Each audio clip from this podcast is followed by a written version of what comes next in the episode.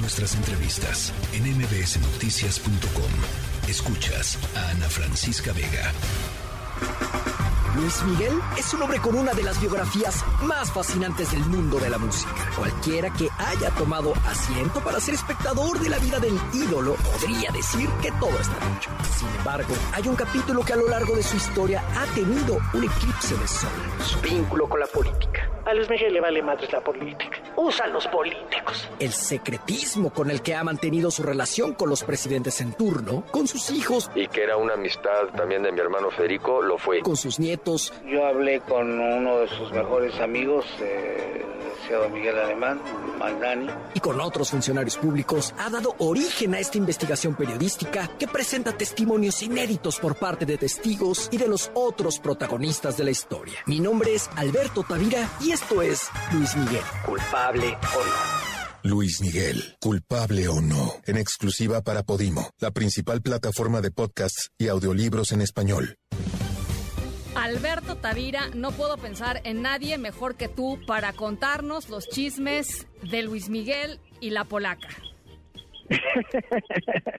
Gracias, Ana Francisca. Como siempre, encantado de saludarte. Pues efectivamente, el día de hoy que Luis Miguel está cumpliendo 53 años de edad, estamos dándole vuelo a mi más reciente podcast, que como bien acabamos de escuchar un fragmento, se titula Luis Miguel, culpable o no. Es un podcast en el que abordo los siete sexenios con los que Luis Miguel tuvo vínculos con las familias presidenciales y con algunos otros políticos o herederos de estas dinastías.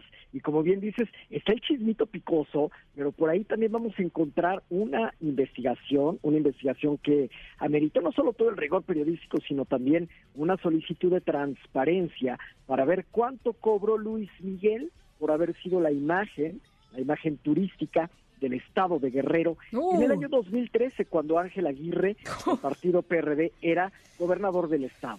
Oye, eh, pero tú ya tienes ese dato o apenas lo van a pedir al, INAI y, de aquí a que se nos destrabe el INAI, mi querido Beto.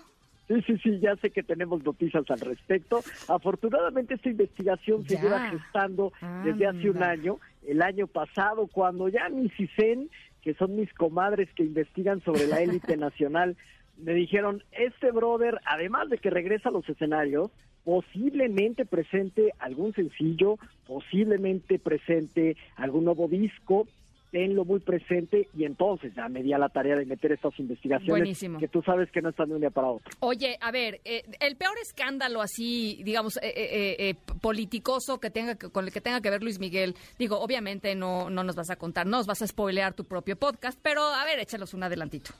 Este que te platico del vínculo con el gobierno de Guerrero nos va a dejar con la boca abierta y con la quijada en el suelo cuando nos enteremos la cifra en dólares y en seis dígitos que cobró Luis Miguel al gobierno del estado, uno de los gobiernos que conocemos y uno de los uno de los gobiernos más corruptos, pero también uno de los estados más pobres, los cuales pues pagaron una campaña que no solo no funcionó, sino que se interrumpió y no solo eso, sino que se utilizaron recursos del erario para alquilar un avión, y eso se lo, se lo cuento hoy a tu, a tu, a tu audiencia, un avión el cual pues Luis Miguel por un capricho personal por un tema que tenía que ver con sus amores, con sus asuntos de la cintura para abajo, desvió y desde luego desvió, lo cual pues eh, causa un incremento en la renta de un avión privado, que tú sabes que es costosísimo. Todo esto con cargo al erario. De tal manera que es el escándalo más fuerte que viene en mi podcast, Luis Miguel, culpable o no, y por eso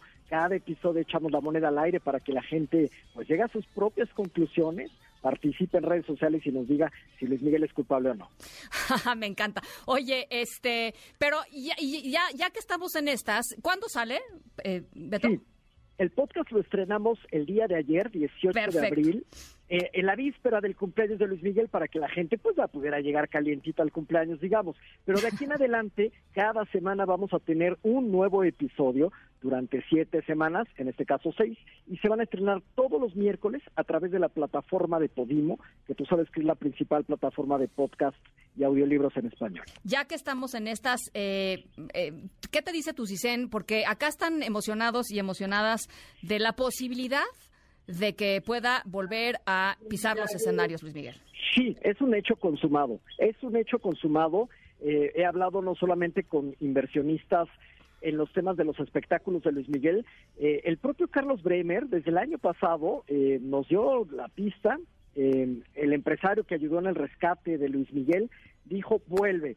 Este año yo lo volví a confirmar para ver si salía ahorita o después mi podcast y desde luego cuando me dieron luz verde, pues dijimos ahí vamos todo con el estreno. Hablé con la gente del Auditorio Nacional, con el coordinador ejecutivo del Auditorio Nacional hace, pues me parece que un mes, cuando se especulaba de las fechas de Luis Miguel en el auditorio, le llamé, dado que ya teníamos este vínculo por la investigación que llevo haciendo un año, eh, el coordinador del auditorio me dijo que no, que no era en el auditorio, Oh, pero bueno, ¿cómo? ya no sabemos, sí, sí, ya no sabemos si me estaba ocultando información o verdaderamente Luis Miguel se nos va algo así como a la Arena Ciudad de México, o, no, o sea, es que también, pero Bueno. de que vuelve a los escenarios, vuelve a los escenarios, respondiendo tu pregunta. Bueno, mi Beto Tavira, estaremos escuchando el podcast de eh, Luis Miguel. Te mando un abrazo inmenso y ya estaremos platicando sobre ello.